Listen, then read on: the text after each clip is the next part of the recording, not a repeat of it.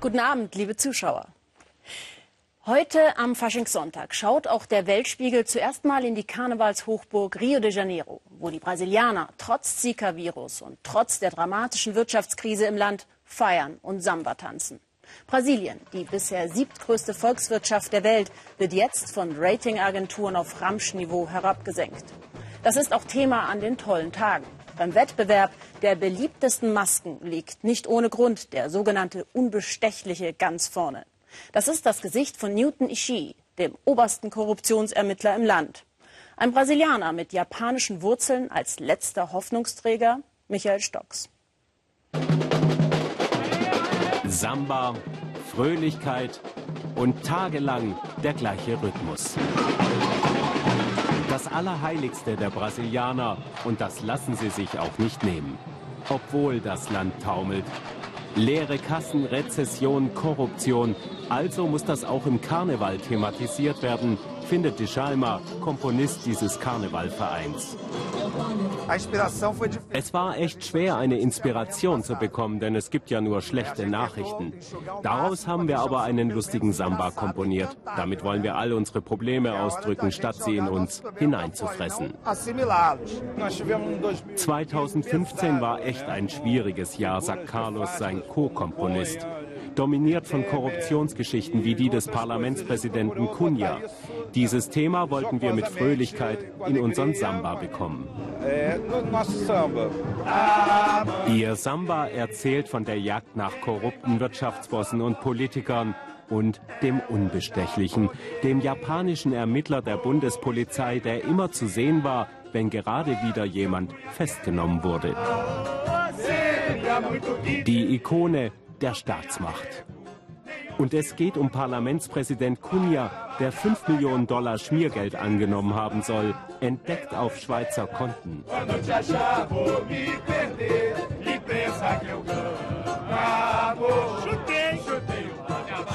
Das ist die wertvollste Währung, der Schweizer Cunha. Da können andere Währungen nicht mithalten.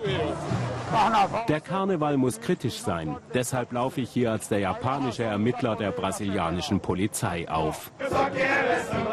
Der Karneval als Ventil. Proteste der Gesellschaft bei der Samba-Sause. Auf die verzichten will keiner, obwohl die Krise auch hier angekommen ist. Schaut doch, ein Eimer, billige T-Shirts, die Shorts von der Schwester und Fröhlichkeit, das muss reichen. So versuchen sie es auch in dieser Favela. Bei der Samba-Schule Academicos da Rosinha arbeiten 120 Leute ehrenamtlich rund um die Uhr, um die Kostüme für ihre 1800 Tänzer fertig zu bekommen. Es fehlen Sponsoren und Zuschüsse. Material aus den Vorjahren wird recycelt und von anderen Samba-Schulen ausgeliehen. Für die wirtschaftliche Krise wird die politische Führung verantwortlich gemacht. Mit unserer Realität geben wir den Regierenden ein Beispiel, das denen als Spiegel dienen sollte. Sie sollen die Bedingungen der ärmeren Leute sehen. Die Politiker müssen sich verändern und sehen, dass die, die wenig haben, oft viel mehr Gutes machen als die, die oben stehen. Brasilien in der Rezession. 11% Inflation. Landesweit mussten einige Umzüge abgesagt werden. Das ist der Karneval der niedrigen Preise. So lockt er die Kundschaft an. Im Zentrum von Rio gibt es Fachgeschäfte für billige Tücher und ausgefallene Masken. Und da ist auch er wieder, der Unbestechliche. Die Leute haben genug von der Korruption und er nimmt sie halt alle fest. Deshalb kaufen sie jetzt gerne die Maske dessen, der die Korrupten verhaftet. Früher sind hier die Abbilder von Politikern der Renner gewesen. In der Fabrik in Rio sind die aber längst zum Ladenhüter mutiert. Der Japaner aber, der ist gefragt. Wochenlang haben Carlos und Djalma komponiert und überlegt, wie sie die Themen Korruption und den japanischen Ermittler in ihren Samba bekommen. Verschiedene Lieder wurden getestet und in ihrem Verein bewertet, bis schließlich die endgültige Version in den Straßenkarneval geschickt wurde. Das ist die Art und Weise, wie wir uns politisch ausdrücken wollen. Ohne Gewalt, Streit und Repression. Dabei küssen und beißen wir gleichzeitig, aber vor allem beißen wir.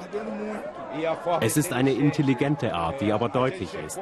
Wir sind gegen Intoleranz. Wir nutzen die Ironie, den Witz, die Poesie und die Party. Die Party läuft jetzt auf ihren Höhepunkt zu. Die Paraden der Samba-Schulen im legendären Sambodrom. Dabei auch der wirtschaftlich krisengeschüttelte Verein aus der Favela, Academicos da Rosinha. Der Auftritt lässt zumindest einen Moment lang jede Krise vergessen.